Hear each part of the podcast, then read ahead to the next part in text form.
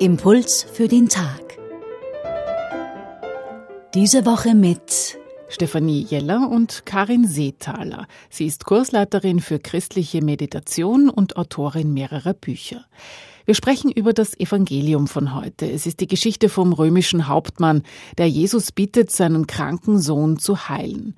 Und weil der Hauptmann weiß, dass Jesus als Jude sein Haus nicht betreten kann, sagt er den bis heute bekannten Satz, Herr, ich bin es nicht wert, dass du mein Haus betrittst. Eine Aussage, die nicht unproblematisch ist. Karin Seethaler. Herr, ich bin nicht wert, dass du mein Haus betrittst. Diese Aussage zeugt von einer großen Demut und Bescheidenheit. Und in dieser Haltung stellt auch der Psalmist Gott die Frage, was ist der Mensch, dass du an ihn denkst? Ja, erscheint der Mensch nicht wie ein winziger Staubkorn im Vergleich zum Universum und zur Schöpfung? Und ist er nicht ein Geschöpf, das der Heilung und Erlösung bedarf?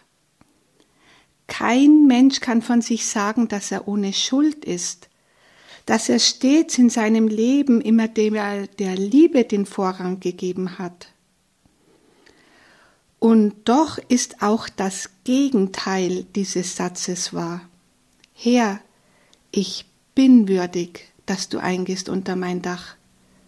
Denn, so heißt es im Psalm weiter, du hast ihn, also den Menschen, nur wenig geringer gemacht als Gott, hast ihn mit Herrlichkeit und Ehre gekrönt.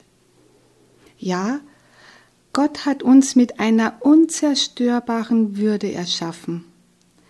Deshalb bezeichnet uns Jesus auch als Licht der Welt.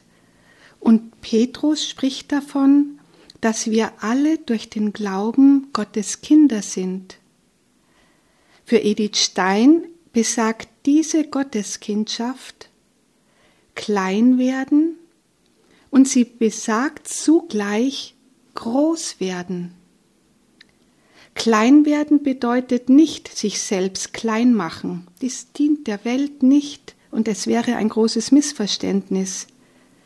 Klein werden ist vielmehr ein Prozess, in dem ich immer wieder den Mut habe, vor Gott zu meinen Schwächen und zu meinen Begrenzungen zu stehen. Und groß werden bedeutet, bei meinen Schwächen und Begrenzungen nicht stehen bleiben, sondern mich mit ihnen zu Gott wenden. Und dies schließt ebenso ein, diese Hinwendung zu Gott schließt ebenso ein, zu meinen Stärken, Begabungen und Talenten zu stehen und sie in meinem Leben zur Entfaltung zu bringen, indem wir zu uns selbst stehen, zu unseren Stärken und zu unseren Schwächen, finden wir mehr und mehr zum Einklang mit uns selbst.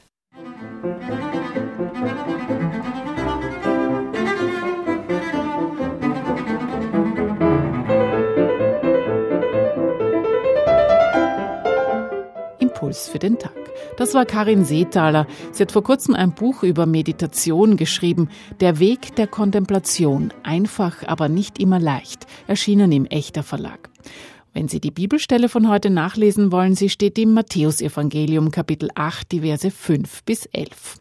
Einen Hinweis dazu finden Sie auf unserer Website radioklassik.at und dort können Sie diesen Impuls auch nachhören.